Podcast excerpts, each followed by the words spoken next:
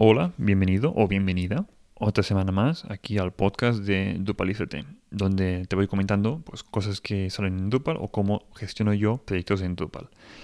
Eh, esta semana sigo con lo de mm, explicar proyectos reales míos, o sea, proyectos personales que no de clientes, y digamos que explicar cómo están hechos por dentro y las decisiones que me han llevado a hacer determinadas cosas de cierta forma que en algunos casos no tiene por qué ser la mejor, pero voy a comentar los motivos que me han llevado a eso. Em, hoy voy a hacer la presentación y comentar algunas cosas de SEO o de mm, frontend, mejor dicho, o sea, frontend SEO, del proyecto que es PodcastBuddy. Lo habéis visto en el título del episodio, que es podcastbuddy.com. Igualmente, dejaré el link en las notas del, del programa. Hoy toca presentación y solo frontend SEO porque en el siguiente episodio seguramente mi idea es hablar de ser Yapi, ¿vale? Y después, en el siguiente del siguiente, tocará hablar de tema de migraciones y gestión de datos. Y esto es porque, explicando ya un poco de, de lo que va este proyecto, este proyecto, la idea inicial era, cojo datos open data, o sea, datos abiertos, en este caso de podcast, una base de datos que en este caso son Postgres, que digamos eh, hay podcast index y creo que ya lo comenté en Webicaster, porque esta idea de negocio también viene un poco de, perdón, de negocio, de proyecto, viene un poco de Webicaster, que es otro proyecto que ya comenté en el episodio anterior, donde ya estaba cogiendo una base de datos Postgres de podcastindex.org. Es un servicio gratuito que te dejan descargarte su base de datos. Hay varios contenidos, pero lo interesante en mi caso es la URL de los podcasts. Tienen 4 millones y pico de podcasts. En Webicaster indexaba la URL y cuatro cosas más para hacer estadísticas. En PodcastBuddy cojo esa URL y para cada URL, digamos que voy a scrapear los contenidos del podcast y cojo todos o casi todos los contenidos de cada uno de los podcasts. En vez de hacerlo de 4 millones y pico, ya lo intenté filtrar en un inicio para que solo fueran de un millón y pico filtrándolo sobre todo por idioma y por cantidad de episodios, más o menos, porque también digamos que esa base de datos está un poco desactualizada y la cantidad de episodios reales no corresponde siempre, pero al menos es para no tener 4 millones de páginas en Drupal, porque cada una de esas URLs de podcast en Drupal la estoy traduciendo a un nodo, una página en Drupal, pues en vez de tener 4 millones de páginas, de momento la idea es empezar con un millón y pico, que son básicamente los podcasts en inglés y los podcasts en español porque vi que me estaba quedando muchos podcasts en otros idiomas que no valían la pena. Y también muchos podcasts, en este caso, que tenían muy pocos episodios, con lo cual el caso de uso de este proyecto de juguetear mucho con temas de búsquedas y con gran volumen de datos, mm, también mm, empezamos por las partes más simples, un caso. Y si, si veía de que esto podía, era factible, ampliarlo, pues ya quitaría el límite y cogería los 4 millones y pico de podcasts. Bueno, que me estoy alargando mucho con esto. Se coge una base de datos Postgres externa. La meto en mi, en mi local o en el servidor de producción o en mi caso la metí en local primero después lo, lo volví a ejecutar con una copia más nueva en producción. Cojo esas URLs y las creo en Drupal en formato nodos. Y esos nodos después tengo código custom que lo que me hace es ir a esa URL, coger los datos de esa URL y pues eh, el título, descripción, autor, eh, frecuencia, episodios, todo lo meto en el nodo en Drupal, ¿vale? Así que hasta aquí lo que es importación de contenidos. Como digo, hacer un episodio más concreto explicando pues con todo lo que me he contado, pues para que se entienda. Es un gran volumen, una gran tarea de este proyecto es volumen de datos de importación de datos. En este caso un código custom, que decidí no hacerlo con Migrate. Ya explicaré en episodios futuros por qué. Y la, otra gran parte es tema de búsquedas. Em, no quería solo instalar un SetJapi y ya está, sino que quería hacer un poquito más y ver hasta dónde podía yo llegar con SetJapi con Elasticsearch, porque también me gusta mucho más Elasticsearch que Solar. Esto creo que ya lo comenté en el episodio de Abaviso. Y que ya jugué con Elasticsearch, um, SetJapi y mapas. En este caso me, me quiero enfocar más o me he enfocado más en temas de texto y búsquedas mm, recomendadas y similares de podcast, o sea, recomendaciones de podcast similares. Vale, dicho todo esto, em, ¿qué requisitos había en este proyecto? Pues esto, de leer una gran cantidad de podcasts, o sea, de tener de datos, permitía una búsqueda muy simple y facetada, ¿vale? también que tenés facets, pues sobre todo recalcar el tema de búsqueda simple y recomendaciones de podcasts similares que es en base a texto. O sea, cómo hacer buenas recomendaciones en base a texto. Después había un requisito que era menor, pero era que el login y registro de usuarios fuera lo más simple posible, con lo cual se optó por, aparte de tener el típico login y registro de usuarios de Drupal, que es un formulario, se optó por instalar el módulo, creo que de memoria, creo que era el Social Auth, y después había otro submódulo que era el Social Auth de Google, que te permitía básicamente pues, loguearte con tu cuenta de Google. Este mismo módulo también hay la versión en Twitter, que lo usé para otro proyecto, y realmente a mí como usuario, no como programador, sino como usuario, me molesta mucho menos o me es mucho más fácil usar el de Google que el de Twitter. El de Twitter, si tienes varias cuentas, en, estás logueado en varias cuentas, es un caos hacer login con el módulo este de Twitter. Con el de Google la verdad es que va todo muy bien. Así que si tienes algún proyecto donde os hace falta permitir login con redes sociales, con Twitter por ejemplo o con Google, em, en Drupal es muy simple de implementar esto y como todo es gratuito, o sea, en el sentido de que el módulo es contribuido y es, gratuito. Esto no es como WordPress que tienes que pagar plugins aparte. Vale, em, otros temas. Eh, este proyecto también es laboratorio de pruebas, aunque tampoco tan laboratorio, porque también lo había toqueteado en otros proyectos, pero es con Talwin. En proyectos reales de clientes no he puesto ningún proyecto real Talwin. En proyectos reales míos Sí, pues como puedo hacer pruebas y si salen mal o tal, pues son proyectos míos, vale. Pero en clientes, mm, también por temas de costes y de agencias con las que trabajo, acostumbran a trabajar con Bootstrap. Dicho esto, mm, yo que ya me forcé a mí mismo a que este proyecto fuera todo con Talwin. Aprovecho esto para comentar de que Talwin, para quien no sepa de qué va, básicamente es intentar meter todas las clases posibles, o sea, te da unas clases predefinidas en plan de eh, M-4, pues es el margen con el parámetro 4, o M-1 o M-16, ¿vale? O sea, al final es, juegas definiendo las clases directamente en el HTML. No tienes que picar CSS o SAS o LES, sino ya te da las clases ya prehechas, que son bastante simples de usar, o sea, eh, Overflow Hidden, por ejemplo, o el margen, o el padding, o display block. Eh, pues display block es block, tal cual. Es una clase y ya la tienes hecha, la tienes que poner solo en tu HTML.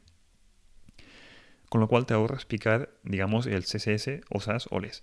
El problema con esto es que has de tener muchas, pero muchas, o sea, muchísimas plantillas, en este caso en Drupal son Twig, que sobrescriban todos los valores que te da Drupal por defecto en sus plantillas. Sea, tienes que tener plantillas para cada uno de los inputs de los formularios, plantillas para cada uno de los formularios, plantillas para cada uno de los nodos, plantillas para cada uno de los viewmodes. Tienes que tener plantillas que sobrescriban todo cómo se comporta Drupal en el frontend, lo cual, mm, digamos que tiene sus partes malas.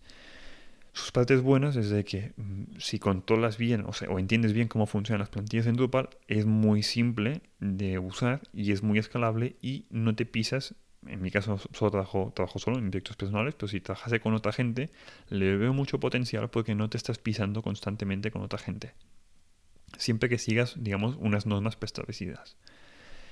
Para quien no sepa cómo van el tema de las plantillas en Drupal, Drupal tiene un sistema de plantillas muy potente que te permite sobreescribir y dar sugestiones de posibles sobreescrituras.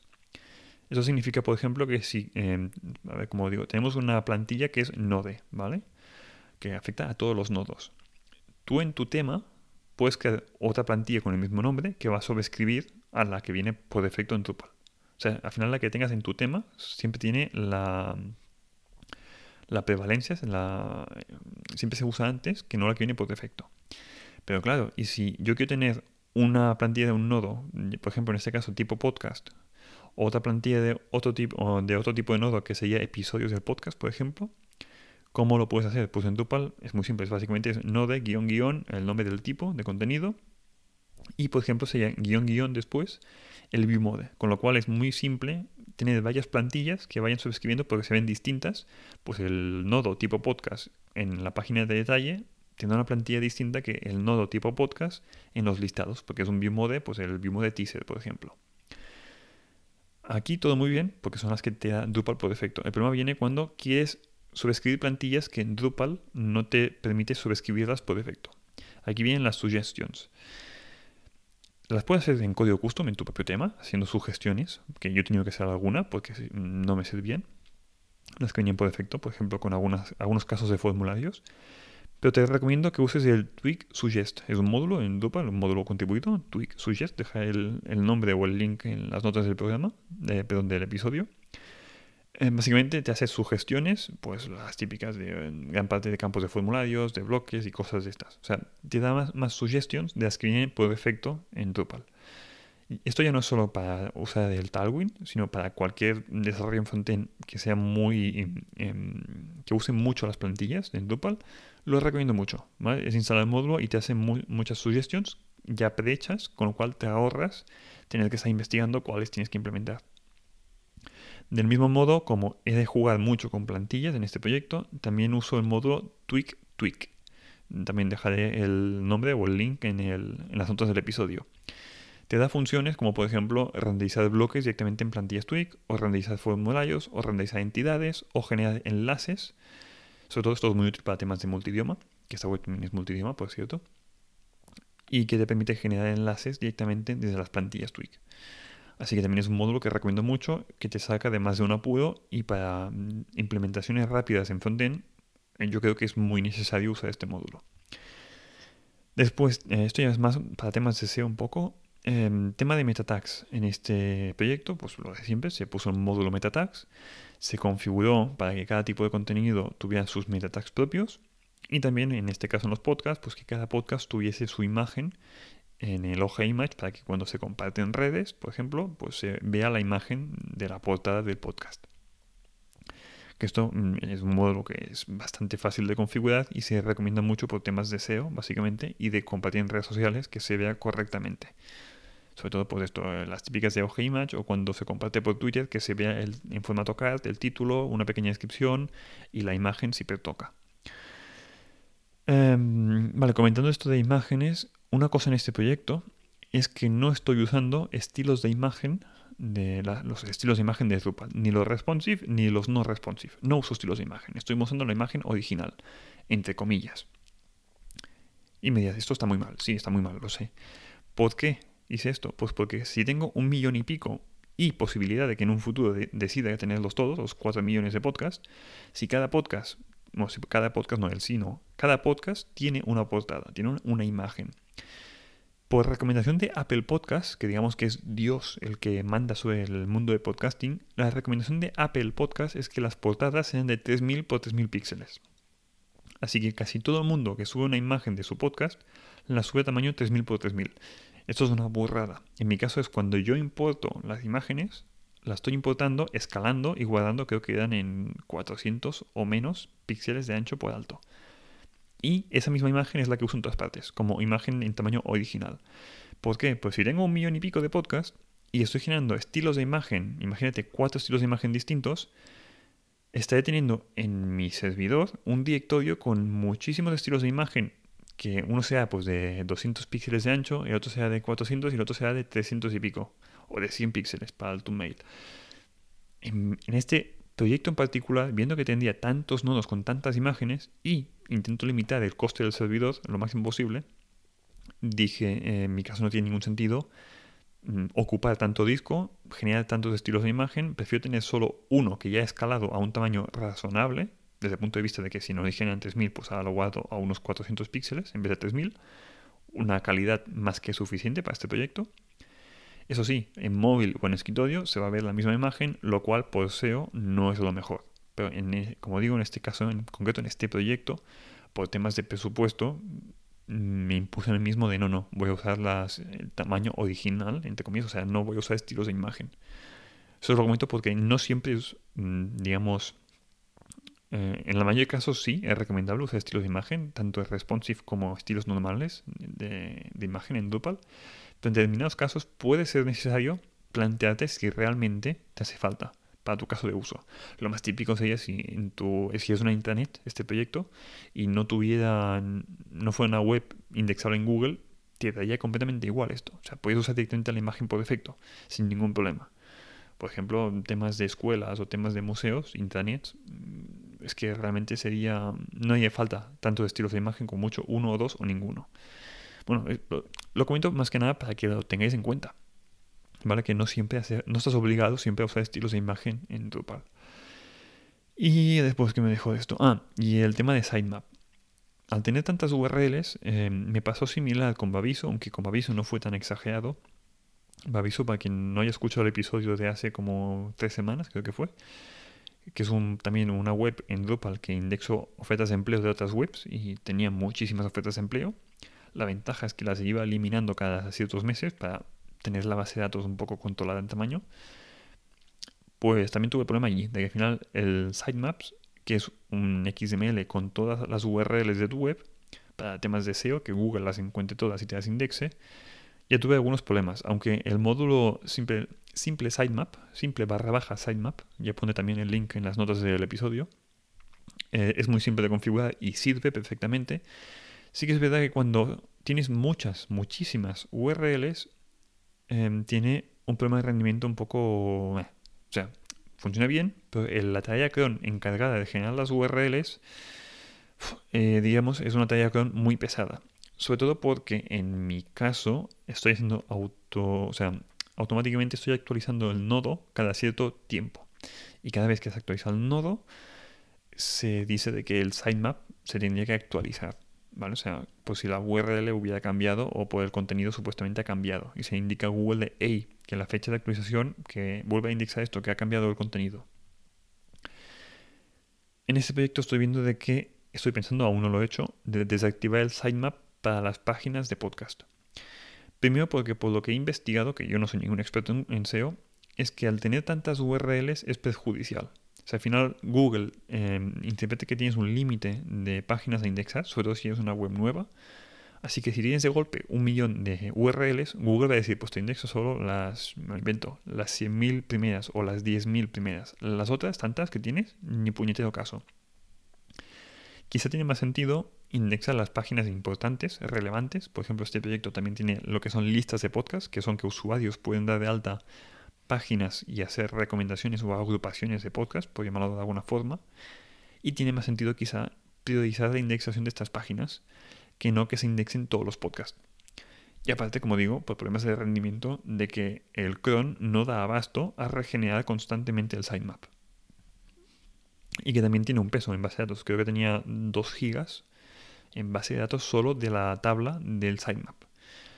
Y aquí llegamos a otro punto también para la próxima semana, porque ya me he alargado un poco con este episodio, de que actualmente, a día de hoy, tengo más de 200 gigas en base de datos en MySQL cosa que está muy mal, pero en el episodio de la semana que viene, seguramente, os voy a comentar por qué tengo tantos datos y me voy a cargar un poco en Drupal porque es problema, digamos, de, de, base de cómo funciona Drupal y cómo, también problema mío, de cómo implementé y por qué que no pensé suficiente si valía la pena indexar todo esto como nodos o no.